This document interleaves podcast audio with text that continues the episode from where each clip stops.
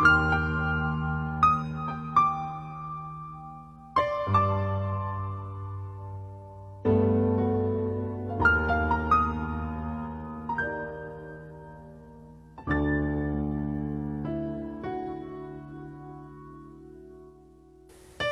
you love who you are, you become a conduit of light.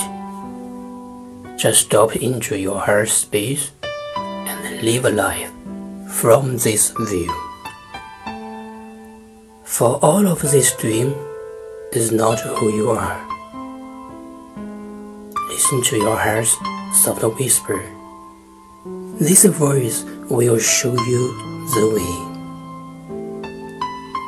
Live life from your essence is what she will see.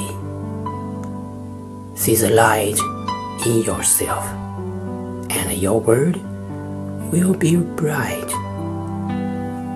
There is no need to worry. You are exactly as you should be. Remember to love who you are, and love you will see.